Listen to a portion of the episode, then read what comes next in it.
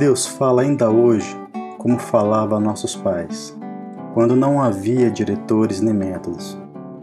A fidelidade à vontade de Deus era toda a espiritualidade, mas esta não se encontrava posta em arte que a explicasse de maneira tão sublime e tão permenorizada, com tantos preceitos, tantas instruções e tantas máximas.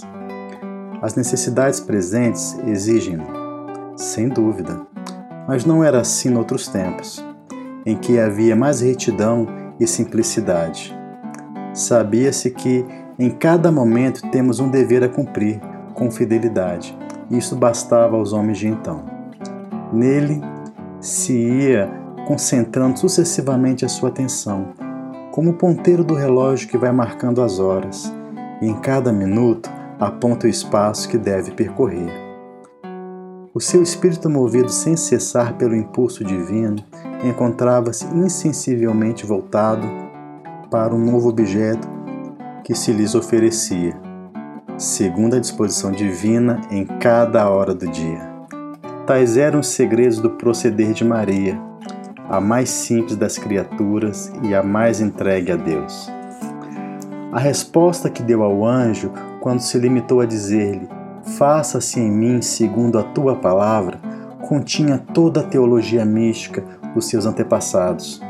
Tudo aí se reduzia, como no presente, ao mais puro e ao mais singelo abandono da alma à vontade de Deus, qualquer que fosse a forma por que esta se apresentasse.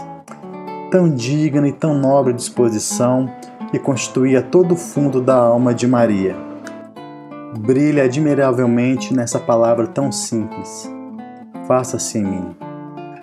Notemos que ela está perfeitamente de acordo com a que nosso Senhor deseja que nós tenhamos, sem cessar, nos lábios e no coração.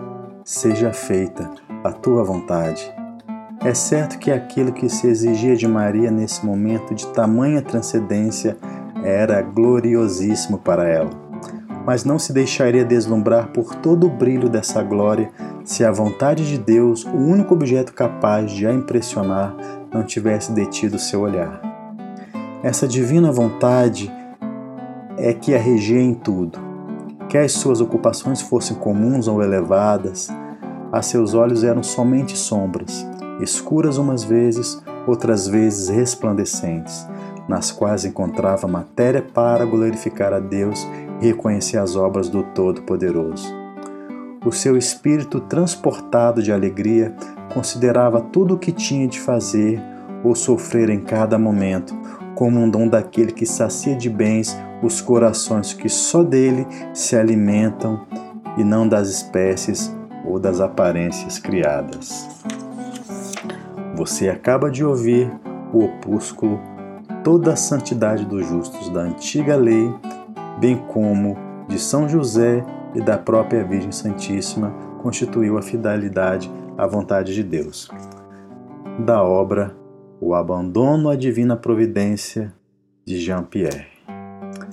Eu sou Alessandro Lima e você está no Veritatis Esplendor.